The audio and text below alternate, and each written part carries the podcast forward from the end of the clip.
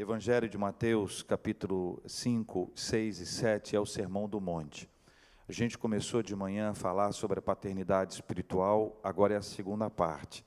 Paternidade espiritual, parte 2. A gente prossegue na, no Sermão do Monte, agora a partir do versículo do capítulo 6. Esses três capítulos, 5, 6 e 7, é o chamado Sermão do Monte, o Sermão da Montanha que Jesus fez ele traz algumas, algumas ocasiões, ele faz menção ao Pai. E eu entendo que ele está nos apresentando a paternidade divina, que, embora para a gente seja um conceito que a gente já tenha apreendido, no contexto de Cristo era um conceito novo. Deus como Pai, essa paternidade espiritual, ela precisa ser assimilada e apreendida por nós. E Jesus começa a montar a sua igreja, a tratar isso com as pessoas, e ele conversava com as pessoas para que elas pudessem ter essa visão, elas pudessem olhar para Deus como Pai e, naturalmente, a Cristo como Filho. Então, a única maneira de nós é, identificarmos Deus como Pai é quando nós identificamos Cristo como Filho de Deus. Então, nesse processo, ele vai construindo e vai trazendo algumas definições, são 14 menções nesse texto, eu fui agrupando, separando em duas partes para que a gente pudesse ter um tempo de manhã e agora à noite esse outro tempo, a mensagem da manhã está disponível no canal do YouTube da nossa igreja e você poderá é, assisti-la, estudá-la, meditar a respeito do que ela nos traz. Capítulo 6 do Evangelho de Mateus, nós já tratamos um pouco sobre as questões que envolvem a misericórdia, a esmola, a oração, jejum e agora eu volto os meus olhos aqui para o capítulo 6, versículo 8, e depois o mesmo capítulo 6, versículo 32. Leia comigo, capítulo 6 do Evangelho de Mateus, versículo 8 e depois o 32. Não vos assemelheis, pois, a eles, a eles, porque Deus, o vosso Pai, sabe o de que tendes necessidade antes que lhe peçais. Agora olha o 32 porque os gentios é que procuram todas essas coisas. Pois o quê? Pois vosso Pai celeste sabe que necessitais de todas elas. E eu quero dizer para vocês que Jesus está compartilhando com a sua igreja e com a gente hoje que o Pai sabe do que nós precisamos. O Pai sabe do que nós precisamos. Em dois lugares aqui no capítulo 6, versículo 8, depois versículo 32, Jesus fala sobre esse tópico, ele apresenta essa referência, esse conhecimento de Deus a respeito daquilo que a gente precisa, daquilo que a gente necessita. As duas afirmações estão associadas à percepção dos gentios. Jesus está traduzindo para a gente hoje, mas para as pessoas daquela época que estavam lá, que os gentios é que pensavam assim. O gentio é que pensa que Deus não sabe o que a gente precisa.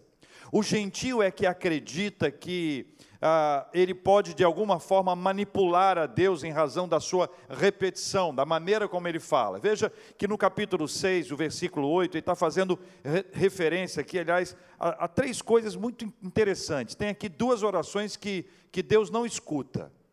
Duas orações que Deus Pai não escuta, e uma que ele escuta. Observe bem o que ele diz aqui ah, no versículo 5, ele faz re referência àquelas pessoas que procuram os lugares de destaque para serem vistas orando. Jesus diz que eles são chamados de hipócritas, é o tipo de oração que não vai ser atendida. A segunda oração que não vai ser atendida, é que esse ponto onde nós estamos aqui, está no versículo 7. E orando, não useis de vãs repetições como gentios. Por quê? Veja o que diz o texto: porque presumem que pelo seu muito falar eles serão ouvidos. E aí Jesus diz: Não vos assemelheis, pois, a eles. Jesus está nos ensinando que o gentil, de alguma forma, ele tem uma expectativa de manipulação da divindade de Deus a partir da repetição ele acredita que pelo seu muito falar ele será ouvido, ele será atendido, que é uma grande é um grande equívoco, porque em momento algum na Bíblia a repetição é um sinal de que Deus vai nos ouvir. Deus sabe de tudo que nós precisamos, mas não é pela repetição. Mas os gentios eles não conheciam a Deus. A Deus Eles conheciam ídolos, e muitos dos ídolos eram feitos por eles. Então, os gentios eram construtores de ídolos. Como construtores ou feitores de ídolos, eles acreditavam que eles tinham que falar muitas vezes para que esses ídolos pudessem ouvi-los. E pela lógica deles, é correto, porque pela lógica deles, se o ídolo foi feito por ele, e se o ídolo foi feito por ele, foi feito por mãos humanas, que razão há para que esse ídolo responda? Então ele precisa repetir, acreditando, não que o, que, o, que o ídolo vai responder em razão da repetição, mas pelo seu esforço, é o seu sacrifício. Jesus disse que esse tipo de oração não é para ser feito assim, hipótese alguma. A segunda forma que Jesus nos traz, e, e aí a gente precisa entender que ele fala agora para essa comunidade cristã nascente, a lição é que nós devemos contar para o Pai as nossas necessidades, compartilhar com Ele, porque Ele conhece a nossa vida e sabe do que nós precisamos. Aqui se abre uma porta. Jesus diz: Olha, você não precisa ficar repetindo, conta, compartilha, abra o coração, se revela, fala o que te aflige, Fala das questões que estão escondidas na sua mente, que batem à sua porta, que tiram você do sono. Fala para Deus, fala para o Pai, conversa com Ele. E eu preciso apresentar uma distinção que eu considero importante. Há uma diferença muito grande entre aquilo que eu quero e aquilo que eu preciso. Concorda comigo? Eu posso conversar com Deus sobre aquilo que eu quero. E não há problema nisso. Eu posso dizer para Deus aquilo que eu quero, mas eu preciso estar preparado para compreender que Deus sabe o que eu quero, mas Ele sabe mais do que eu quero, Ele sabe o que eu preciso. Então existem orações que a gente faz com aquilo que a gente quer. Eu quero isso, Senhor, move aquilo, muda aquilo, transforma aquilo outro, mas não é o que Deus quer. A oração que Deus quer nos levar a fazer é oração pelo que nós precisamos. E o Senhor sabe do que nós precisamos, é o que diz a Bíblia. Então ele, ele pode ouvir a nossa prece, a nossa súplica, pelo que nós queremos, mas ele sabe o que nós queremos e sabe o que nós precisamos. A pergunta é: o que é melhor? Ser atendido naquilo que eu quero ou ser suprido naquilo que eu preciso? O versículo 32, Jesus diz que os gentios aqueles que não conhecem ao Pai, eles se angustiam, eles se inquietam. Veja aqui o capítulo 6, o versículo 32, mas veja agora por que, que existe o 32. O 31 é a nossa resposta anterior. Portanto, não vos inquieteis, dizendo que comeremos, que beberemos ou com que nos vestiremos, porque os gentios é que procuram todas essas coisas, pois vosso Pai celeste sabe que necessitais de todas elas. Então, a lógica de Cristo para nós aqui é a seguinte: olha, os gentios eles ficam inquietos. E há uma, uma menção é, para nós aprendermos a nos portarmos diante de Deus, diz: aquietai-vos e sabei que eu sou Deus, é uma revelação das Escrituras para nós. A presença de Deus nos leva a nos aquietarmos e não a ficarmos inquietos. Inquietos é o contrário daquele processo de nos aquietarmos. Sabe quando você se aconchega? Sabe quando você chega no lugar certo? E aquele lugar certo você fica ali aquecido, preparado, seguro, tranquilo, confortável. É este o lugar que Jesus diz que é o lugar que a gente precisa estar. E Jesus diz que os gentios não, eles ficam agitados. Os gentios ficam inquietos. Por que, que os gentios ficam inquietos? Porque eles não conhecem a Deus. Eles não conhecem a Deus, eles não sabem que Deus está trabalhando, ainda que a gente não veja. Eles não sabem que Deus está agindo, ainda que os nossos olhos possam, não possam contemplar.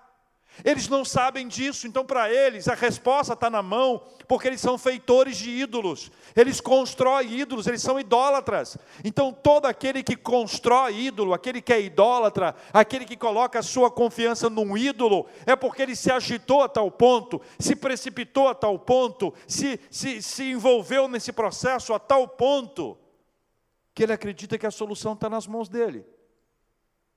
Mas aquele que conhece a Deus, que confia em Deus, como Jesus nos estimula, Jesus diz que nós vamos receber do Pai aquilo que nós precisamos, aquilo que nós necessitamos, nem sempre é o que nós queremos. Jesus faz um complemento muito importante nesse assunto, versículos 33 e 34, acompanhe comigo. Buscai, pois, em primeiro lugar o seu reino e sua justiça, e todas essas coisas vos serão acrescentadas. Se tem reino, tem rei. O que Jesus está dizendo era: olha, os gentios ficam agitados, inquietos. Vocês confiem em mim. Confiem em mim. Busquem a minha presença. Compartilhem comigo, falem comigo. E para assegurar isso, no 34, ele diz: portanto, não vos inquieteis com o dia de amanhã pois o amanhã trará os seus cuidados, basta ao dia o seu próprio mal. E Deus me mostrou de maneira muito simples que o amanhã, no dia do amanhã, no amanhã, a resposta, a solução, a saída, a porta nova, o Senhor vai trazer no amanhã. E aí a gente fica naquela ansiedade: quando vai chegar o amanhã?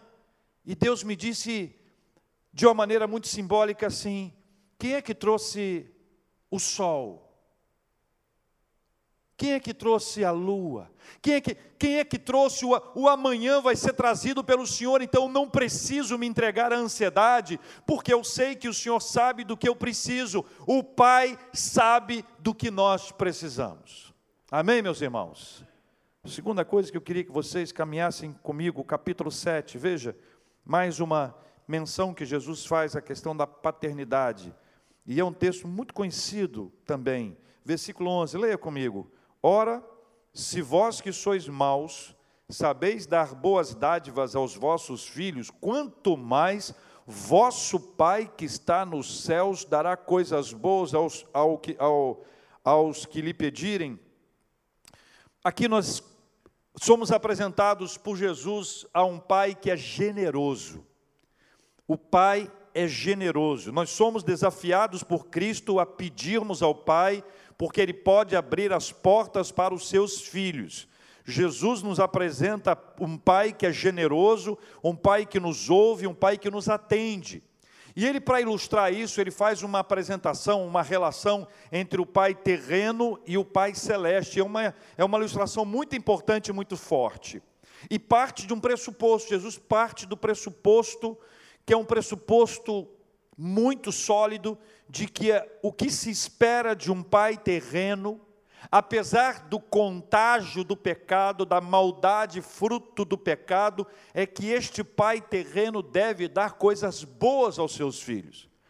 Tanto é verdade que quando isso não acontece, nós ficamos impressionados. Nós ficamos indignados. Quando um pai ele se torna um abusador do seu filho ou da sua filha em qualquer nível de abuso, isso nos choca. Isso é uma coisa que nos assusta. Porque o que se espera de um pai ou o que se espera de uma mãe é um cuidado, é um zelo, é proteção, é se colocar na frente. É essa imagem que a gente tem, é essa imagem que a gente precisa construir. Então, Jesus parte desse pressuposto, ele diz: olha, se vocês que são pais, que são humanos, que são falhos, pecadores, vocês querem dar coisas boas para os seus filhos, quanto mais o vosso Pai Celeste. Então, quando Jesus traz isso, ele não está é, dizendo que não existem pais que não são bondosos, ele diz que pais precisam ser bondosos e devem ser lembrados com muito carinho, e existem pais que são lembrados assim. Que quando seus filhos nos contam as suas histórias, eles contam as histórias na, na perspectiva de bondade, não é de perfeição. Nós sabemos que pais, eles não são perfeitos, como imperfeitos também são os filhos. A questão não é uma pessoa que não erra. Todos nós podemos observar as coisas boas e trazer à memória essas coisas que enchem o nosso coração de alegria. São as histórias que nós contamos, é o bom humor ou o mau humor que se torna um bom humor para quem conta sobre alguém que tem um mau humor, qualquer coisa. Esse é um pressuposto importante. Mas há também pais, pais bem complicados. E que, pelo fato de serem complicados, podem distorcer a perspectiva que uma pessoa, do seu entendimento, tem a respeito de Deus. Jesus vai nos ensinando essa generosidade do Pai, nos apontando que o nosso Deus é um Pai generoso, e ele apresenta três verbos importantes no versículo 7. O versículo 7 diz assim: Pedi e dar-se-vos-á, buscai e achareis, batei e abrir-se-vos-á. Os verbos pedir, buscar e bater são os verbos que estão conduzindo essa frase.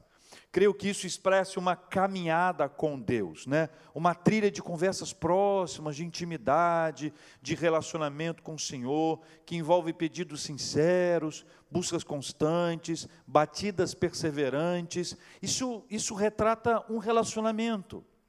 Esse texto nos fala de uma caminhada, esse texto não, não, não, narra uma pessoa que quer alguma coisa e está batendo na porta de Deus e depois ele, ao receber, ele vai embora. Ele está narrando uma, uma, uma busca constante.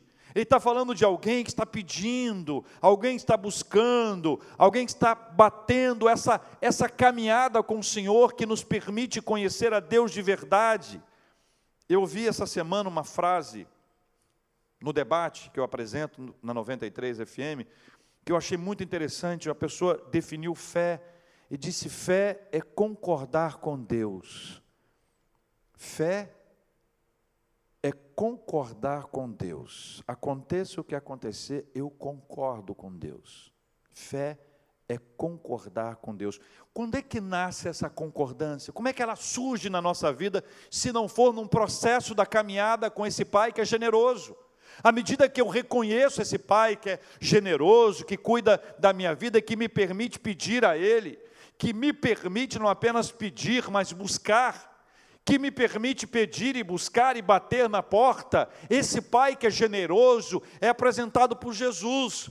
Jesus está dizendo para a gente: olha, podem conversar com Ele, abram seus corações para Ele, falem para Ele aquilo que os aflige, mas também aquilo que vocês querem, conversem com Ele, porque, da mesma forma como nós vimos anteriormente, Ele sabe do que nós necessitamos, nós devemos acreditar que Ele é um Pai generoso, e nós nos aproximamos de um Pai generoso com fé, porque nós sabemos que Ele pode, em Sua generosidade, Deus pode, Deus pode, e nós oramos com fé. Oramos acreditando, oramos clamando, oramos insistindo, buscando ao Senhor, compreendendo a vontade dEle, entendendo que a vontade do Senhor é boa, ela é agradável, ela é perfeita, mas isso não me impede de buscar ao Senhor e de caminhar na presença dEle. O Pai é generoso. Primeiro, o Pai sabe do que nós precisamos. Segundo, o Pai é generoso. Terceiro, o Pai é justo e sabe o que se passa no coração. Essa terceira aqui, Jesus dá um aperto no pessoal. Jesus descreve uma cena que eu acho que é uma das mais terríveis que se pode imaginar na vida. Das mais terríveis que se pode imaginar. Capítulo 7. A partir do versículo 15, mas eu queria que você lesse comigo o versículo 21. Leia comigo, por favor. Nem todo o que me diz, diz o quê? Senhor, Senhor, entrará no reino dos céus, mas aquele que faz a vontade do meu Pai que está nos céus. Capítulo 7, versículo 21, Jesus fala sobre a justiça de Deus e seu conhecimento do que se passa no coração humano. Tem um lugarzinho que a gente não consegue entrar, que é o coração alheio. Nós não conseguimos entrar no coração alheio. O coração alheio é uma terra que a gente não consegue entrar. O coração alheio é um lugar que a gente pode julgar a aparência, sabe? Você, uma pessoa faz uma coisa errada com você e ela se apresenta diante de você, te pede perdão e diz que está arrependida. Você olha para a pessoa para tentar identificar um sinal de arrependimento nela. E se ela estiver sorrindo, você diz, ah, não está arrependido, está arrependido coisa nenhuma, sem vergonha ainda, está querendo me enrolar. Se a pessoa fizer uma cara de ódio, você disse, ah, está pedindo perdão, mas na verdade foi obrigado por alguém. Então, a gente tem essa avaliação, que é uma avaliação absolutamente falha, mas o Senhor conhece o coração. Então, Jesus começa a trabalhar uma questão para ensinar para a gente que o Pai é justo e Ele sabe o que se passa no coração da gente. E neste caso, o que se passa no coração aqui não é coisa boa. Não é coisa boa. O coração aqui é dos falsos profetas. Jesus diz que são lobos roubadores. Veja o versículo 15. Ele chama, ele diz para a gente ter cautela, né, com os falsos profetas que vos apresentam disfarçados em ovelhas, mas por dentro eles são o que, gente? Lobo, não, não bastaria só lobos, não? Lobos. Eu já entenderia, mas não, lobos roubadores. É para ficar absolutamente claro que esses lobos roubadores entram no aprisco para levar as ovelhas, são lobos roubadores. Jesus diz que existem lobos roubadores que são falsos profetas. Jesus está apresentando uma denúncia absolutamente real e sofrida porque ele não está olhando para as pessoas que ali estão apenas para dizer, olha, em nossa geração nós vamos encontrar falsos profetas, ele está dizendo que as futuras gerações, inclusive a nossa, elas apresentam essa característica que aqui está. Deus sabe quem são, nós não. Por isso, a gente tem que ter cuidado com o julgamento, tanto para colocar no céu como para colocar no inferno. Existem certos nomes que nós somos com muita dificuldade, com muita luta, é capaz de alguém muito angelical, quase que uma, uma auréola na cabeça, um par de asas nas costas, para não julgar, porque a maioria já pega a pessoa, seja o que ela tenha feito na vida, seja o que for, é capaz de condená-la. E Jesus está dizendo que a gente não sabe. Quem sabe é o Pai. Mas ele vai apresentar um critério muito importante que nós vamos entender. Jesus ensina que há um critério. Capítulo 7, leia o versículo 16. Pelos seus frutos os conhecereis. Está vendo aí o versículo 16? Está acompanhando comigo? Iníciozinho do 16. Pelos seus frutos os conhecereis. Agora, já que você está animado, lê também o 20, por favor. Lê o 20 aí. Assim, pois. De novo, hein, gente? Duas vezes na sequência, para que não haja dúvida.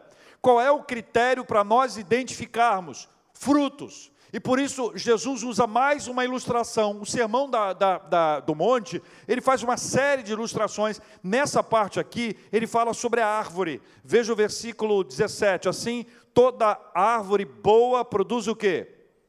Bons frutos. Porém, a árvore má, o que ela faz?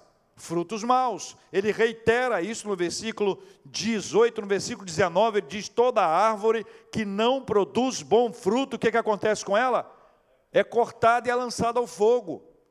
Irmãos, nós precisamos compreender que a lógica que Jesus nos traz é uma lógica simples e direta. Boas árvores produzem bons frutos e árvores más produzem maus frutos. Então, nós ganhamos aqui dois elementos a serem analisados: quem é e o que gera. Quem é e o que gera. Para nos aguçar ainda mais, Jesus conta que alguns que dizem Senhor, Senhor, veja o versículo 23, Senhor, Senhor, que profetizaram, que expeliram demônios, que fizeram milagres em nome dele, ouvirão a frase que está no versículo 23: Nunca vos conheci que é a coisa mais dura da gente imaginar numa frase de Cristo: nunca vos conheci. E eles argumentam, mas em teu nome. E o que eles falam, o que eles descrevem, que está no versículo 22, é, não temos nós profetizado, profetizado, pregado em teu nome, em teu nome nós não expelimos demônios, em teu nome nós não fizemos muitos milagres. Olha para mim e pensa, não são esses critérios que nós, em geral, utilizamos para identificar que uma pessoa é muito de Deus? Isso é muito de Deus. Isso é muito de Deus. Olha como prega. Olha a autoridade sobre os demônios. Olha, os milha olha para os milagres que são operados. É o nosso olhar. O nosso olhar é este olhar. Jesus diz: Olha, não se deixe levar por isso. É possível fazer tudo isso. Eu digo isso com muito temor diante de Deus. É possível fazer tudo isso sendo um lobo disfarçado em ovelha, para estes há uma condenação. Jesus diz: Apartai-vos de mim, os que praticais a iniquidade. Não tem conversa, não tem historinha. Por quê? Porque houve um processo inteiro para que a gente pudesse aprender que Deus Pai é justo e a sua justiça é implementada. Não se zomba de Deus. Aquilo que o homem semear, isso colherá. O Senhor conhece não apenas o que a gente fala, mas aquilo que está no coração da gente. O Senhor sabe aquilo que passa na nossa mente, Ele é justo, e Ele sabe o que se passa no coração. Jesus está dizendo que existem lobos roubadores, irmãos, e não vamos pensar apenas naqueles que nos lideram. Todos nós, todos nós, cada um de nós, o Senhor conhece o nosso coração. E a afirmação é categórica. Só vai entrar no reino dos céus quem faz a vontade do Pai. Então eu posso dizer uma coisa, viver outra. Deus é justo. Deus Pai é justo e sabe o que se passa no nosso coração. Diante desse cenário que aí está, onde a gente aprende sobre a paternidade espiritual, e nessa segunda parte, pensando nessas três esferas que aqui estão, o Pai sabe do que precisamos, o Pai é generoso, o Pai é justo e sabe o que se passa no coração. É hora da gente apresentar a nossa vida diante do Pai e pedir a Ele que nos ajude a compreender e nos leve a viver uma realidade dessa paternidade espiritual que é absolutamente diferente. Não é um Deus longe, distante, com o qual nós temos um relacionamento frágil. É um Deus perto, é o nosso Pai. Por isso, Jesus ensina no Sermão do Monte para a gente que Deus é Pai, Papai. E é nesse processo que a gente aprende quem é Deus, tanto para oferecer a Ele algo que agrada a Ele, como viver de uma forma que vai agradar ao Pai o que deve ser motivo da nossa busca, na nossa caminhada com o Senhor, é agradar ao Pai. E veja, irmãos, existe um processo distorcido disso. Nós passamos boa parte da nossa vida espiritual querendo ser agradado pelo Pai. Nós passamos uma boa parte da nossa caminhada espiritual querendo, querendo ser agradado. Me agrada, Pai, me agrada, Pai. Se o senhor não me agradar, eu vou embora, hein? Eu estou de mal com o senhor. Veja que distorção absurda. Mas essa é a realidade quando o homem está no centro, quando há centralidade do homem nessa história. Quando nós nos colocamos no centro e nos tornamos aqueles que querem ser agradados, envolvidos numa cultura absolutamente hedonista, onde o nosso desejo por prazer é maior do que o desejo de agradar ao Senhor. O salmista diz: Antes o meu prazer está na lei do Senhor e na sua lei medito de dia e de noite. Qual é a descrição? É de alguém que quer agradar ao Pai e não ser agradado pelo Pai. Meu desafio para nós, para você e para mim, é que a gente aprenda a agradar ao Pai. E a gente aprende aprenda a viver sob essa paternidade espiritual quero te lembrar: o Pai sabe do que nós precisamos. Não somos como gentios. Não precisamos ficar tentando manipular Deus com a nossa vida. Você sabe que existem pessoas que são extremamente manipuladoras. Pessoas que sabem mudar o tom de voz, que sabem apertar a tecla e aí tudo se faz, tudo se abre. Porque são pessoas manipuladoras. Jesus está dizendo que essa não é o tipo de conversa, não é esse tipo de relacionamento que Ele quer. Ele quer um relacionamento de proximidade. Nós não somos como gentios, fiquem inquietos, ansiosos, agitados. Nós temos que aprender a sentar no nosso lugarzinho de ovelha, de filho do Pai eterno e dizer: Senhor, eu estou quietinho aqui, tá? Eu não quero atrapalhar. Eu não quero atrapalhar. Sabe por quê? Porque quando nós nos precipitamos, nós atrapalhamos. Quando nós tomamos a frente, nós atrapalhamos. Quando nós reclamamos, falamos, brigamos, nós atrapalhamos. Quando nós tomamos a iniciativa e vamos lá, não deixa comigo, que eu sou uma pessoa, eu vou resolver esse negócio. E a pessoa vai e resolve, quebra a cara e se machuca, e se fere e fere as pessoas. Aquietai-vos. O Pai sabe do que nós precisamos. Lembra da, da diferença? O Pai é generoso. Em sua generosidade, Ele nos desafia a pedir, a buscar, a bater. É uma caminhada, é uma jornada. E há uma diferença entre o que eu quero e o que eu preciso. Eu já ensinei isso aqui. Deus me ensinou a orar de uma forma muito simples, quando eu não sei orar. Quando eu, sabe, quando chega uma hora que você está numa luta tão grande, você não sabe mais o que falar. Aí eu, eu falei assim para Deus, eu lembro direitinho onde eu estava.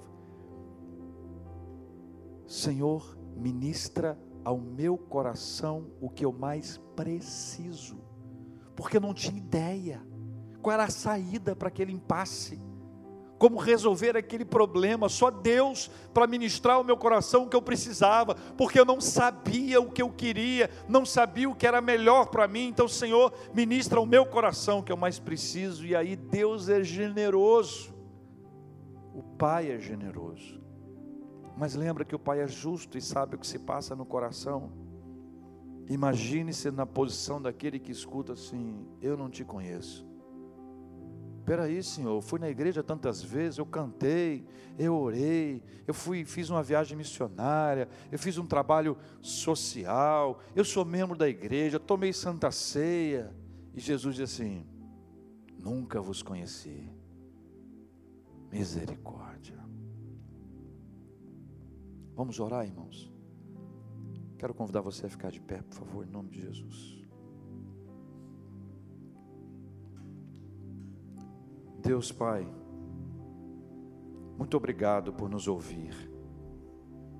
Muito obrigado porque Jesus nos apresenta, nos revela, nos descreve essa paternidade espiritual. E nós não estamos sozinhos. Nunca estivemos. Nunca estivemos. E nunca estaremos.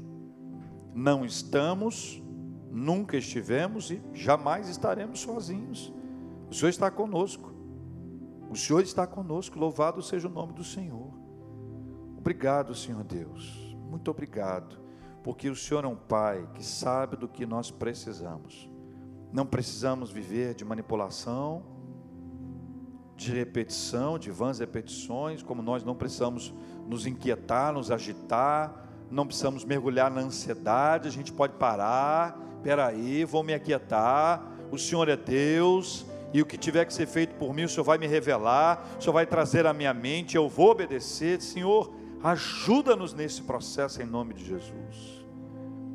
O Senhor é um Pai generoso, que abre as portas para a gente pedir, que abre as portas para a gente buscar, e quando a gente bate a porta, o Senhor abre.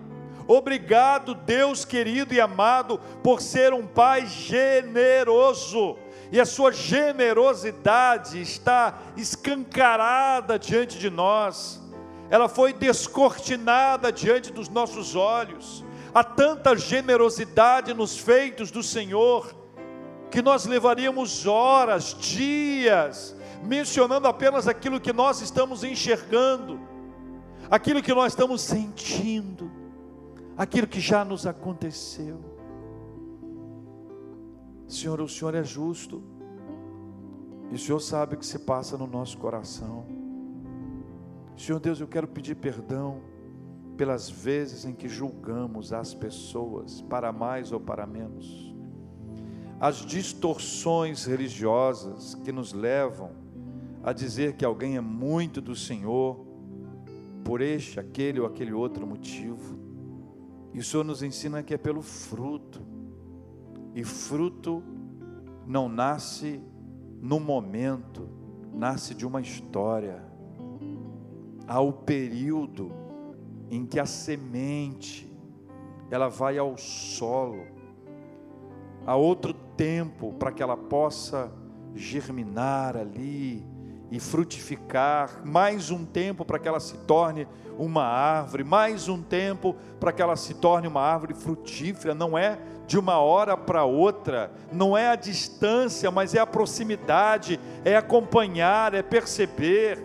Senhor, abre os nossos olhos para aquilo que o Senhor vê, que está no coração, mas nos livre de falar mal da vida alheia, nos livre de julgar, dá-nos a bênção de analisar os frutos.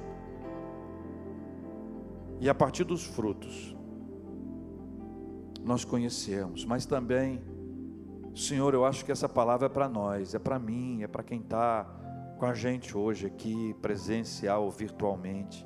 E os nossos frutos, o que dizem de nós? E os nossos frutos, o que, que eles dizem de nós? Que árvore somos nós dentro dessa ilustração que Jesus conta? Quais são os frutos da nossa vida, Senhor? Leva-nos a enxergar isso agora. Ao invés de querer cuidar daquele ou daquele outro que tem fruto, que não tem fruto, leva-nos a olhar para nós e a enxergar em nós se há em nós frutos, Pai. Porque se não houver, Senhor, que seja hoje o dia de começar um processo novo, porque nós nem podemos imaginar a hipótese de ouvirmos a frase: Nunca vos conheci. Deus amado, cuida de cada um de nós, Pai, como o Senhor tem cuidado, eu quero te agradecer. Quero agradecer, Senhor Deus, por tudo que o Senhor tem feito na nossa vida porque a gente pode conversar com o Senhor sobre os nossos amados que estão sofrendo. Nós continuamos a orar por cura, cura física. Nós oramos pela cura do senhor Aramis, do papai Aramis. Continuamos a orar pela bênção da cura sobre o papai Robertinho, sobre o papai Silvânio a cura, Senhor Deus, das enfermidades, das pessoas que nós lembramos e nomes que nós apresentamos, pessoas pelas quais nós clamamos ao Senhor e buscamos ao Senhor e pedimos uma intervenção extraordinária do Senhor, como a vida de Dona Lúcia. Pai, nós pedimos que hoje, um dia em que muita gente se lembra do Pai, e o Pai pode estar na tua presença já, e dói lembrar, que seja uma lembrança boa, Senhor trazendo o consolo, consolo do teu Espírito Santo, Pai, em nome de Jesus.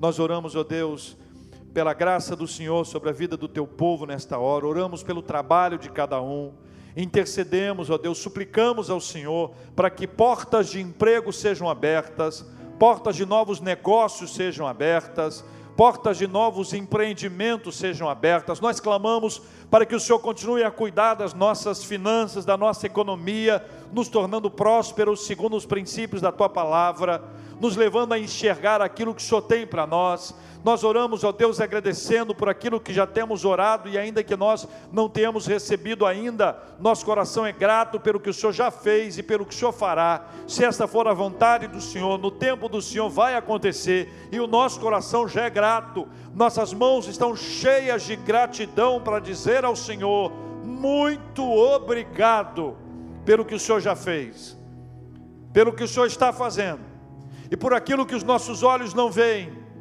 mas que pela fé, pela fé, como filhos de um Pai generoso, que ainda que a gente não veja, a gente sabe que o Senhor está trabalhando e que esse trabalho é um trabalho poderoso e não há quem resista ao poder extraordinário do Senhor. Por isso nós tudo entregamos nas tuas mãos e nós te agradecemos no nome santo, poderoso e maravilhoso do nosso Senhor e Salvador Jesus. Amém.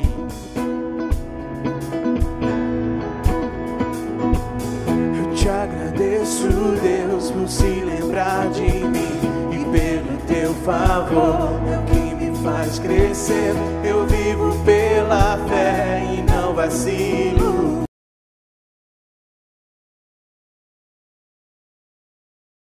Evangelho de Mateus, capítulo 5, 6 e 7 é o Sermão do Monte. A gente começou de manhã a falar sobre a paternidade espiritual, agora é a segunda parte. Paternidade espiritual, parte 2. A gente prossegue na, no Sermão do Monte, agora a partir do versículo do capítulo 6. Esses três capítulos, 5, 6 e 7, é o chamado Sermão do Monte, o Sermão da Montanha que Jesus fez. Ele traz algumas, algumas ocasiões, ele faz menção ao Pai. E eu entendo que ele está nos apresentando a paternidade divina, que, embora para a gente seja um conceito que a gente já tenha apreendido, no contexto de Cristo era um conceito novo. Deus como Pai, essa paternidade espiritual, ela precisa ser assimilada e apreendida por nós. E Jesus começa a montar a sua igreja, a tratar isso com as pessoas, e ele conversava com as pessoas para que elas pudessem ter essa visão, elas pudessem olhar para Deus como Pai, e naturalmente a Cristo como Filho. Então, a única maneira de nós é, identificarmos Deus como Pai é quando nós identificamos Cristo como Filho de Deus. Então, nesse processo, ele vai construindo e vai trazendo algumas definições, são 14 menções nesse texto, eu fui agrupando, separando em duas partes para que a gente pudesse ter um tempo de manhã e agora à noite esse outro tempo, a mensagem da manhã está disponível no canal do YouTube da nossa igreja e você poderá é, assisti-la, estudá-la, meditar a respeito do que ela nos traz. Capítulo 6 do Evangelho de Mateus, nós já tratamos um pouco sobre as questões que envolvem a misericórdia, a esmola, a oração, jejum. E agora eu volto os meus olhos aqui para o capítulo 6, versículo 8, e depois o mesmo capítulo 6, versículo 32. Leia comigo, capítulo 6 do Evangelho de Mateus, versículo 8 e depois o 32. Não vos assemelheis, pois, a eles, a eles, porque Deus, o vosso Pai, sabe o de que tendes necessidade antes que lhe peçais. Agora olha o 32. Porque os gentios é que procuram todas essas coisas. Pois o quê? Pois vosso Pai celeste sabe que necessitais de todas elas. E eu quero dizer para vocês que Jesus está compartilhando com a sua igreja e com a gente hoje que o Pai sabe do que nós precisamos. O Pai sabe do que nós precisamos. Em dois lugares aqui no capítulo 6, versículo 8, depois versículo 32, Jesus fala sobre esse tópico, ele apresenta essa referência, esse conhecimento de Deus a respeito daquilo que a gente precisa, daquilo que a gente necessita. As duas afirmações estão associadas à percepção dos gentios. Jesus está traduzindo para a gente hoje, mas para as pessoas daquela época que estavam lá, que os gentios é que pensavam assim. O gentio é que pensa que Deus não sabe o que a gente precisa.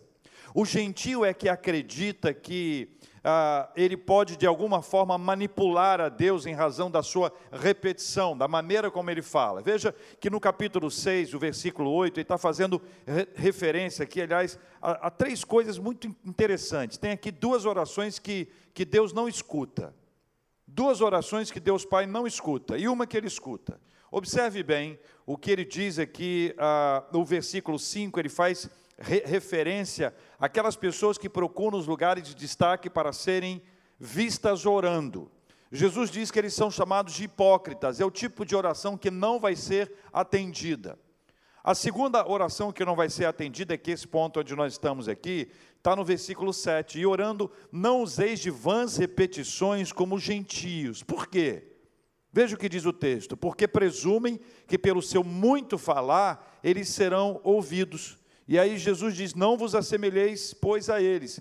Jesus está nos ensinando que o gentil, de alguma forma, ele tem uma expectativa de manipulação da divindade de Deus a partir da repetição ele acredita que pelo seu muito falar ele será ouvido, ele será atendido, que é uma grande é um grande equívoco, porque em momento algum na Bíblia a repetição é um sinal de que Deus vai nos ouvir. Deus sabe de tudo que nós precisamos, mas não é pela repetição. Mas os gentios eles não conheciam a Deus. A Deus Eles conheciam ídolos, e muitos dos ídolos eram feitos por eles. Então, os gentios eram construtores de ídolos. Como construtores ou feitores de ídolos, eles acreditavam que eles tinham que falar muitas vezes para que esses ídolos pudessem ouvi-los. E pela lógica deles, é correto, porque pela lógica deles, se o ídolo foi feito por ele, e se o ídolo foi feito por ele, foi feito por mãos humanas, que razão há para que esse ídolo responda? Então ele precisa repetir, acreditando, não que o, que, o, que o ídolo vai responder em razão da repetição, mas pelo seu esforço, é o seu sacrifício. Jesus disse que esse tipo de oração não é para ser feito assim, hipótese alguma. A segunda forma que Jesus nos traz, e, e aí a gente precisa entender que ele fala agora para essa comunidade cristã nascente, a lição é que nós devemos contar para o Pai as nossas necessidades, compartilhar com Ele, porque Ele conhece a nossa vida e sabe do que nós precisamos. Aqui se abre uma porta. Jesus diz: Olha, você não precisa ficar repetindo, conta, compartilha, abra o coração, se revela, fala o que te aflige, Fala das questões que estão escondidas na sua mente, que batem a sua porta, que tiram você do sono. Fala para Deus, fala para o Pai, conversa com Ele. E eu preciso apresentar uma distinção que eu considero importante. Há uma diferença muito grande entre aquilo que eu quero e aquilo que eu preciso. Concorda comigo?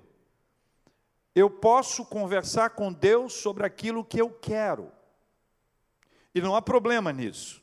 Eu posso dizer para Deus aquilo que eu quero, mas eu preciso estar preparado para compreender que Deus sabe o que eu quero, mas Ele sabe mais do que eu quero, Ele sabe o que eu preciso. Então existem orações que a gente faz com aquilo que a gente quer. Eu quero isso, Senhor, move aquilo, muda aquilo, transforma aquilo outro, mas não é o que Deus quer. A oração que Deus quer nos levar a fazer é a oração pelo que nós precisamos. E o Senhor sabe do que nós precisamos, é o que diz a Bíblia. Então ele, ele pode ouvir a nossa prece, a nossa súplica pelo que nós queremos, mas ele sabe o que nós queremos e sabe o que nós precisamos. A pergunta é: o que é melhor? Ser atendido naquilo que eu quero ou ser suprido naquilo que eu preciso?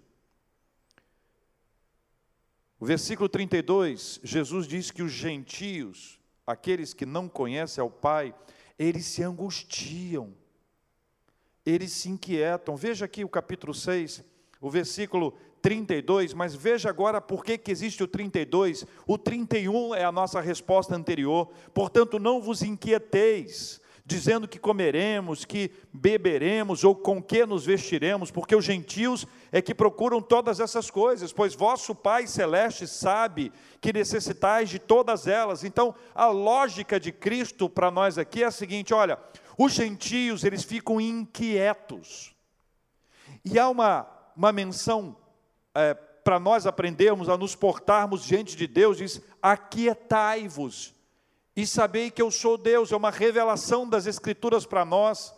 A presença de Deus nos leva a nos aquietarmos e não a ficarmos inquietos. Inquietos é o contrário daquele processo de nos aquietarmos. Sabe quando você se aconchega? Sabe quando você chega no lugar certo? E aquele lugar certo você fica ali aquecido, preparado, seguro, tranquilo, confortável. É este o lugar que Jesus diz que é o lugar que a gente precisa estar. E Jesus diz que os gentios não, eles ficam agitados. Os gentios ficam inquietos. Por que, que os gentios ficam inquietos? Porque eles não conhecem a Deus. Eles não conhecem a Deus, eles não sabem que Deus está trabalhando, ainda que a gente não veja. Eles não sabem que Deus está agindo, ainda que os nossos olhos possam, não possam contemplar. Eles não sabem disso, então para eles a resposta está na mão, porque eles são feitores de ídolos, eles constroem ídolos, eles são idólatras. Então todo aquele que constrói ídolo, aquele que é idólatra, aquele que coloca a sua confiança num ídolo, é porque ele se agitou a tal ponto, se precipitou a tal ponto, se, se, se envolveu nesse processo a tal ponto, que ele acredita que a solução está nas mãos dele. Mas aquele que conhece a Deus, que confia em Deus, como Jesus nos estimula, Jesus diz que nós vamos receber do Pai aquilo que nós precisamos, aquilo que nós necessitamos, nem sempre é o que nós queremos. Jesus faz um complemento muito importante nesse assunto, versículos 33 e 34, acompanhe comigo. Buscai, pois, em primeiro lugar o seu reino e sua justiça, e todas essas coisas vos serão acrescentadas. Se tem reino, tem rei. O que Jesus está dizendo era: olha, os gentios ficam agitados, inquietos. Vocês confiem em mim. Confiem em mim. Busquem a minha presença. Compartilhem comigo, falem comigo. E para assegurar isso, no 34, ele diz: portanto, não vos inquieteis com o dia de amanhã pois o amanhã trará os seus cuidados, basta ao dia o seu próprio mal. E Deus me mostrou de maneira muito simples que o amanhã, no dia do amanhã, no amanhã, a resposta, a solução, a saída, a porta nova, o Senhor vai trazer no amanhã. E aí a gente fica naquela ansiedade: quando vai chegar o amanhã? E Deus me disse de uma maneira muito simbólica assim: quem é que trouxe o sol? Quem é que trouxe a lua? Quem é que, quem é que trouxe o, o amanhã vai ser trazido pelo Senhor? Então não preciso me entregar à ansiedade, porque eu sei que o Senhor sabe do que eu preciso. O Pai sabe do que nós precisamos. Amém, meus irmãos? Segunda coisa que eu queria que vocês caminhassem comigo, capítulo 7. Veja, mais uma menção que Jesus faz à questão da paternidade. E é um texto muito conhecido também. Versículo 11, leia comigo. Ora, se vós que sois maus, sabeis dar boas dádivas aos vossos filhos, quanto mais vosso Pai que está nos céus dará coisas boas aos, ao ao, aos que lhe pedirem. Aqui nós somos apresentados por Jesus a um Pai que é generoso. O Pai é generoso. Nós somos desafiados por Cristo a pedirmos ao Pai porque Ele pode abrir as portas para os seus filhos. Jesus nos apresenta um Pai que é generoso, um Pai que nos ouve, um Pai que nos atende. E ele, para ilustrar isso, ele faz uma apresentação, uma relação entre o Pai terreno e o Pai celeste. É uma, é uma ilustração muito importante e muito forte. E parte de um pressuposto, Jesus parte do pressuposto, que é um pressuposto muito sólido, de que o que se espera de um pai terreno, apesar do contágio do pecado, da maldade fruto do pecado, é que este pai terreno deve dar coisas boas aos seus filhos. Tanto é verdade que quando isso não acontece, nós ficamos impressionados. Nós ficamos indignados. Quando um pai ele se torna um abusador do seu filho ou da sua filha em qualquer nível de abuso, isso nos choca. Isso é uma coisa que nos assusta. Porque o que se espera de um pai ou o que se espera de uma mãe é um cuidado, é um zelo, é proteção, é se colocar na frente. É essa imagem que a gente tem, é essa imagem que a gente precisa construir. Então, Jesus parte desse pressuposto, ele diz: olha, se vocês que são pais, que são humanos, que são falhos, pecadores, vocês querem dar coisas boas para os seus filhos, quanto mais o vosso Pai Celeste. Então, quando Jesus traz isso, ele não está é, dizendo que não existem pais que não são bondosos, ele diz que pais precisam ser bondosos e devem ser lembrados com muito carinho, e existem pais que são lembrados assim que quando seus filhos nos contam as suas histórias, eles contam as histórias na, na perspectiva de bondade, não é de perfeição. Nós sabemos que pais, eles não são perfeitos, como imperfeitos também são os filhos. A questão não é uma pessoa que não erra. Todos nós podemos observar as coisas boas e trazer à memória essas coisas que enchem o nosso coração de alegria. São as histórias que nós contamos, é o bom humor ou o mau humor que se torna um bom humor para quem conta sobre alguém que tem um mau humor, qualquer coisa. Esse é um pressuposto importante. Mas há também pais, pais bem complicados. E que, pelo fato de serem complicados, podem distorcer a perspectiva que uma pessoa do seu entendimento tem a respeito de Deus. Jesus vai nos ensinando essa generosidade do Pai, nos apontando que o nosso Deus é um Pai generoso, e ele apresenta três verbos importantes no versículo 7.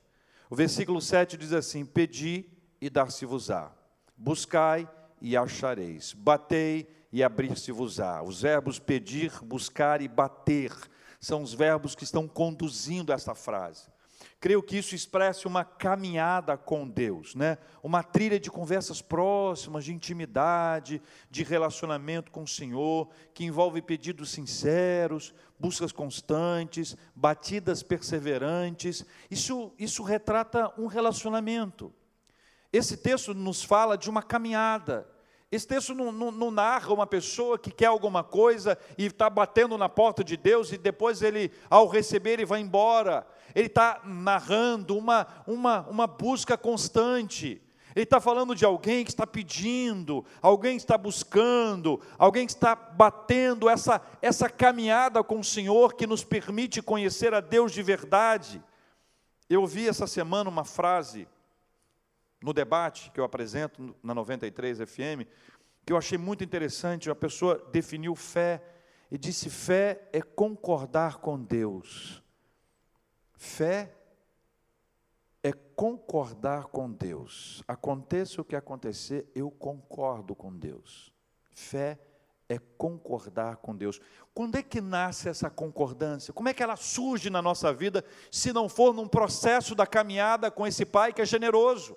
À medida que eu reconheço esse Pai que é generoso, que cuida da minha vida, que me permite pedir a Ele, que me permite não apenas pedir, mas buscar, que me permite pedir e buscar e bater na porta, esse Pai que é generoso é apresentado por Jesus. Jesus está dizendo para a gente: olha, podem conversar com Ele, abram seus corações para Ele, falem para Ele aquilo que os aflige, mas também aquilo que vocês querem, conversem com Ele, porque, da mesma forma como nós vimos anteriormente, Ele sabe do que nós necessitamos, nós devemos acreditar que Ele é um Pai generoso, e nós nos aproximamos de um Pai generoso com fé, porque nós sabemos que Ele pode, em Sua generosidade, Deus pode, Deus pode, e nós oramos com fé. Oramos acreditando, oramos clamando, oramos insistindo, buscando ao Senhor, compreendendo a vontade dEle, entendendo que a vontade do Senhor é boa, ela é agradável, ela é perfeita, mas isso não me impede de buscar ao Senhor e de caminhar na presença dEle. O Pai é generoso.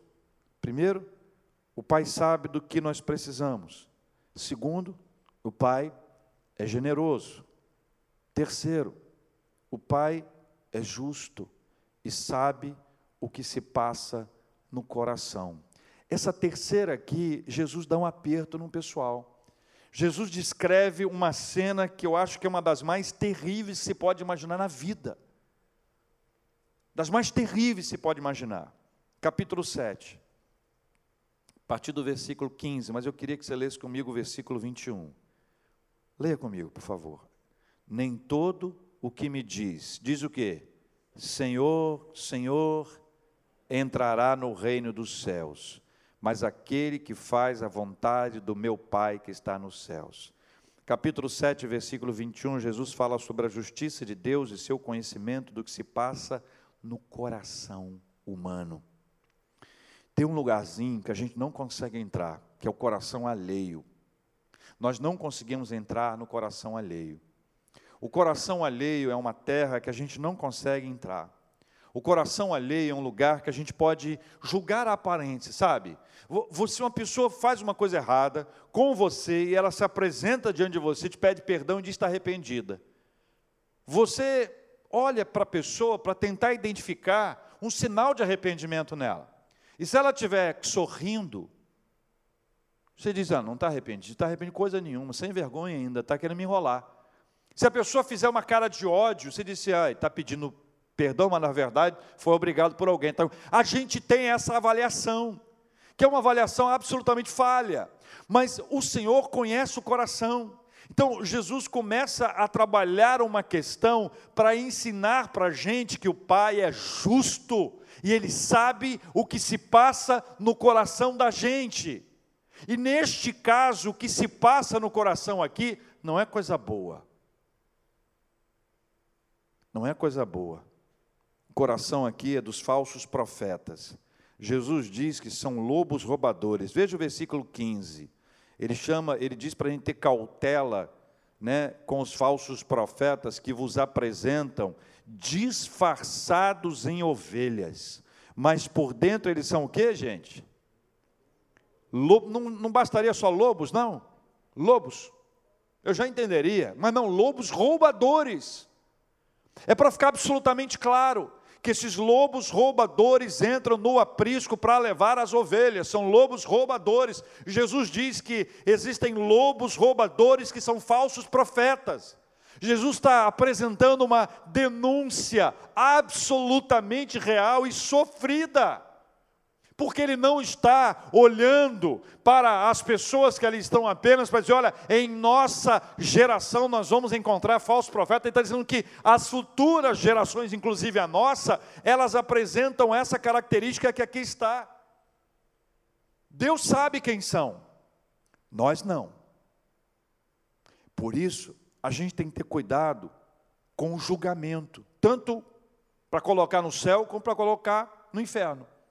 Existem certos nomes que nós somos com muita dificuldade, com muita luta, é capaz de alguém muito angelical, quase que uma, uma auréola na cabeça, um par de asas nas costas, para não julgar, porque a maioria já pega a pessoa, seja o que ela tenha feito na vida, seja o que for, é capaz de condená-la. E Jesus está dizendo que a gente não sabe. Quem sabe é o Pai. Mas ele vai apresentar um critério muito importante que nós vamos entender. Jesus ensina que há um critério. Capítulo 7, leia o versículo 16. Pelos seus frutos os conhecereis. Está vendo aí o versículo 16? Está acompanhando comigo? Iníciozinho do 16. Pelos seus frutos os conhecereis. Agora, já que você está animado, lê também o 20, por favor. Lê o 20 aí. Assim, pois. De novo, hein, gente? Duas vezes na sequência, para que não haja dúvida. Qual é o critério para nós identificarmos? Frutos. E por isso Jesus usa mais uma ilustração. O sermão da, da, da, do monte, ele faz uma série de ilustrações. Nessa parte aqui, ele fala sobre a árvore. Veja o versículo 17. Assim, toda árvore boa produz o quê? Bons frutos. Porém, a árvore má, o que, é que ela faz? Frutos maus. Ele reitera isso no versículo 18, no versículo 19, ele diz: toda árvore que não produz bom fruto, o que, que acontece com ela? É cortada e é lançada ao fogo. Irmãos, nós precisamos compreender que a lógica que Jesus nos traz é uma lógica simples e direta. Boas árvores produzem bons frutos e árvores más produzem maus frutos. Então, nós ganhamos aqui dois elementos a serem analisados: quem é e o que gera. Quem é e o que gera. Para nos aguçar ainda mais, Jesus conta que alguns que dizem Senhor, Senhor, veja o versículo 23, Senhor, Senhor, que profetizaram, que expeliram demônios, que fizeram milagres em nome dele, ouvirão a frase que está no versículo 23: Nunca vos conheci que é a coisa mais dura da gente imaginar numa frase de Cristo: nunca vos conheci. E eles argumentam, mas em teu nome. E o que eles falam, o que eles descrevem, que está no versículo 22, é, não temos nós profetizado, profetizado, pregado em teu nome. Em teu nome nós não expelimos demônios em teu nome nós não fizemos muitos milagres. Olha para mim e pensa, não são esses critérios que nós, em geral, utilizamos para identificar que uma pessoa é muito de Deus? Isso é muito de Deus. Isso é muito de Deus. Olha como prega. Olha a autoridade sobre os demônios. Olha, os milha olha para os milagres que são operados. É o nosso olhar. O nosso olhar é este olhar. Jesus diz: Olha, não se deixe levar por isso. É possível fazer tudo isso. Eu digo isso com muito temor diante de Deus. É possível fazer tudo isso sendo um lobo disfarçado em ovelha. Para estes há uma condenação. Jesus diz: Apartai-vos de mim, os que praticais a iniquidade. Não tem conversa, não tem historinha. Por quê? Porque houve um processo inteiro para que a gente pudesse aprender que Deus Pai é justo e a sua justiça é implementada. Não se zomba de Deus. Aquilo que o homem semear, isso colherá. O Senhor conhece não apenas o que a gente fala, mas aquilo que está no coração da gente. O Senhor sabe aquilo que passa na nossa mente, Ele é justo. E Ele sabe o que se passa no coração. Jesus está dizendo que existem lobos roubadores, irmãos, e não vamos pensar apenas naqueles que nos lideram. Todos nós, todos nós, cada um de nós, o Senhor conhece o nosso coração. E a afirmação é categórica. Só vai entrar no reino dos céus quem faz a vontade do Pai. Então eu posso dizer uma coisa, viver outra. Deus é justo. Deus Pai é justo e sabe o que se passa no nosso coração. Diante desse cenário que aí está, onde a gente aprende sobre a paternidade espiritual, e nessa segunda parte, pensando nessas três esferas que aqui estão, o Pai sabe do que precisamos, o Pai é generoso, o Pai é justo e sabe o que se passa no coração. É hora da gente apresentar a nossa vida diante do Pai e pedir a Ele que nos ajude a compreender e nos leve a viver uma realidade dessa paternidade espiritual que é absolutamente diferente. Não é um Deus longe, distante, com o qual nós temos um relacionamento frágil. É um Deus perto, é o nosso Pai. Por isso Jesus ensina no Sermão do Monte para a gente que Deus é Pai, Papai. E é nesse processo que a gente aprende quem é Deus. Tanto para oferecer a Ele algo que agrada a Ele, como viver de uma forma que vai agradar ao Pai. O que deve ser motivo da nossa busca, na nossa caminhada com o Senhor, é agradar ao Pai. E veja, irmãos, existe um processo distorcido disso. Nós passamos boa parte da nossa vida espiritual querendo ser agradado pelo Pai. Nós passamos uma boa parte da nossa caminhada espiritual querendo, querendo ser agradado. Me agrada, Pai, me agrada, Pai. Se o Senhor não me agradar, eu vou embora, hein? Eu estou de mal com o Senhor. Veja que distorção absurda. Mas essa é a realidade quando o homem está no centro, quando há centralidade do homem nessa história. Quando nós nos colocamos no centro e nos tornamos aqueles que querem ser agradados, envolvidos numa cultura absolutamente hedonista, onde o nosso desejo por prazer é maior do que o desejo de agradar ao Senhor. O salmista diz: Antes o meu prazer está na lei do Senhor e na sua lei medito de dia e de noite. Qual é a descrição? É de alguém que quer agradar ao Pai e não ser agradado pelo Pai. Meu desafio para nós, para você e para mim, é que a gente aprenda a agradar ao Pai. E a gente aprende aprenda a viver sob essa paternidade espiritual. Quero te lembrar, o Pai sabe do que nós precisamos. Não somos como gentios. Não precisamos ficar tentando manipular Deus com a nossa vida. Você sabe que existem pessoas que são extremamente manipuladoras. Pessoas que sabem mudar o tom de voz, que sabem apertar a tecla e aí tudo se faz, tudo se abre, porque são pessoas manipuladoras. Jesus está dizendo que essa não é o tipo de conversa, não é esse tipo de relacionamento que Ele quer. Ele quer um relacionamento de proximidade. Nós não somos como gentios, fiquem inquietos, ansiosos, agitados. Nós temos que aprender a sentar no nosso lugarzinho de ovelha de filho do Pai eterno e dizer: Senhor, eu estou quietinho aqui, tá? Eu não quero atrapalhar. Eu não quero atrapalhar. Sabe por quê? Porque quando nós nos precipitamos, nós atrapalhamos. Quando nós tomamos a frente, nós atrapalhamos. Quando nós reclamamos, falamos, brigamos, nós atrapalhamos. Quando nós tomamos a iniciativa e vamos lá, não deixa comigo, que eu sou uma pessoa, eu vou resolver esse negócio. E a pessoa vai e resolve, quebra a cara e se machuca, e se fere e fere as pessoas. Aquietai-vos. O Pai sabe do que nós precisamos. Lembra da, da diferença? O Pai é generoso. Em sua generosidade, Ele nos desafia a pedir, a buscar, a bater. É uma caminhada, é uma jornada. E há uma diferença entre o que eu quero e o que eu preciso. Eu já ensinei isso aqui. Deus me ensinou a orar de uma forma muito simples, quando eu não sei orar. Quando eu sabe, quando chega uma hora que você está numa luta tão grande, você não sabe mais o que falar. Aí eu, eu falei assim para Deus, eu lembro direitinho onde eu estava.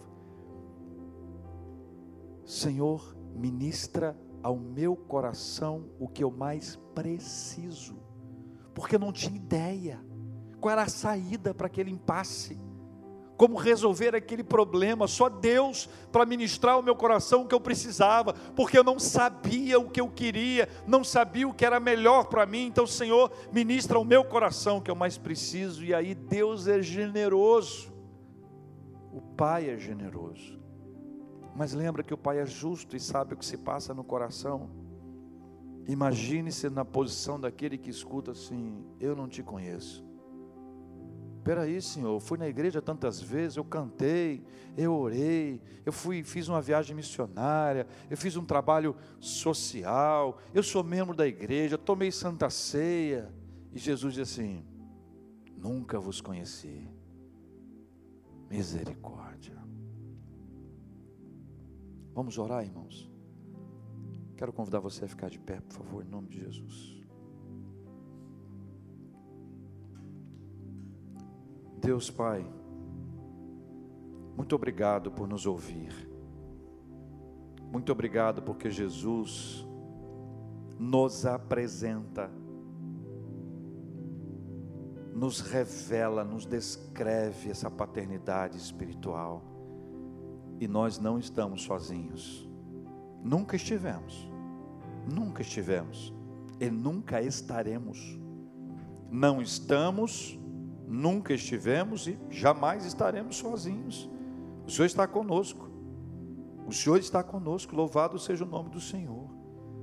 Obrigado, Senhor Deus. Muito obrigado, porque o Senhor é um Pai que sabe do que nós precisamos. Não precisamos viver de manipulação, de repetição, de vãs repetições, como nós não precisamos nos inquietar, nos agitar, não precisamos mergulhar na ansiedade, a gente pode parar peraí, vou me aquietar, o Senhor é Deus, e o que tiver que ser feito por mim, o Senhor vai me revelar, o Senhor vai trazer à minha mente, eu vou obedecer, Senhor, ajuda-nos nesse processo em nome de Jesus. O Senhor é um Pai generoso, que abre as portas para a gente pedir, que abre as portas para a gente buscar, e quando a gente bate a porta, o Senhor abre, Obrigado, Deus querido e amado, por ser um Pai generoso.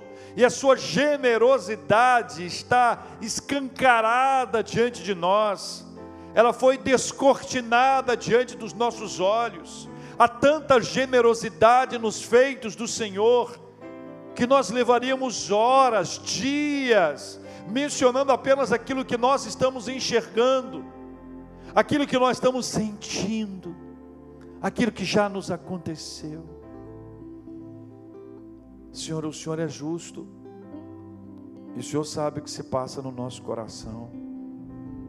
Senhor Deus, eu quero pedir perdão pelas vezes em que julgamos as pessoas, para mais ou para menos, as distorções religiosas que nos levam a dizer que alguém é muito do Senhor, por este, aquele ou aquele outro motivo. E o Senhor nos ensina que é pelo fruto. E fruto não nasce no momento, nasce de uma história. Há o período em que a semente ela vai ao solo. Há outro tempo para que ela possa germinar ali e frutificar, mais um tempo para que ela se torne uma árvore, mais um tempo para que ela se torne uma árvore frutífera, não é de uma hora para outra, não é a distância, mas é a proximidade, é acompanhar, é perceber. Senhor, abre os nossos olhos para aquilo que o Senhor vê, que está no coração, mas nos livre de falar mal da vida alheia, nos livre de julgar, dá-nos a bênção de analisar os frutos. E a partir dos frutos, nós conhecemos, mas também, Senhor, eu acho que essa palavra é para nós, é para mim, é para quem está com a gente hoje aqui, presencial ou virtualmente. E os nossos frutos, o que dizem de nós? E os nossos frutos, o que, que eles dizem de nós? Que árvore somos nós dentro dessa ilustração que Jesus conta? Quais são os frutos da nossa vida, Senhor? Leva-nos a enxergar isso agora. Ao invés de querer cuidar daquele ou daquele outro que tem fruto, que não tem fruto, leva-nos a olhar para nós e a enxergar em nós se há em nós frutos, Pai. Porque se não houver, Senhor, que seja hoje o dia de começar um processo novo, porque nós nem podemos imaginar a hipótese de ouvirmos a frase: Nunca vos conheci. Deus amado, cuida de cada um de nós, Pai, como o Senhor tem cuidado, eu quero te agradecer. Quero agradecer, Senhor Deus, por tudo que o Senhor tem feito na nossa vida porque a gente pode conversar com o Senhor sobre os nossos amados que estão sofrendo. Nós continuamos a orar por cura, cura física. Nós oramos pela cura do senhor Aramis, do papai Aramis. Continuamos a orar pela bênção da cura sobre o papai Robertinho, sobre o papai Silvânio a cura, Senhor Deus, das enfermidades, das pessoas que nós lembramos e nomes que nós apresentamos, pessoas pelas quais nós clamamos ao Senhor e buscamos ao Senhor e pedimos uma intervenção extraordinária do Senhor, como a vida de Dona Lúcia.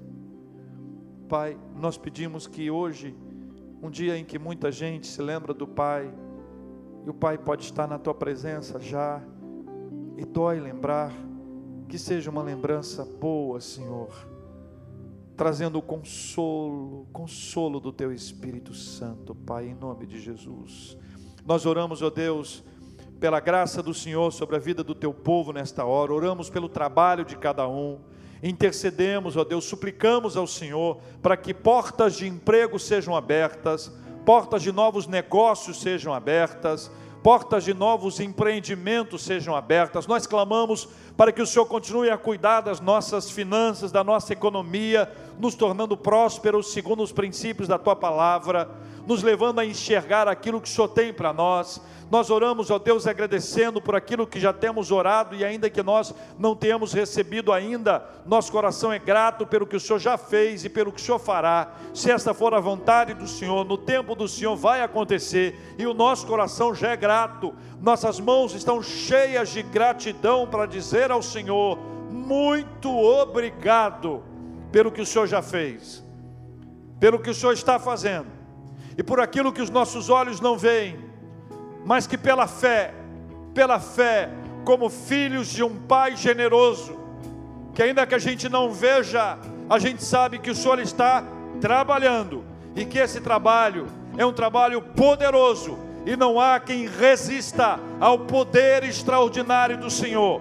Por isso nós tudo entregamos nas tuas mãos e nós te agradecemos no nome santo, poderoso e maravilhoso do nosso Senhor e Salvador Jesus. Amém.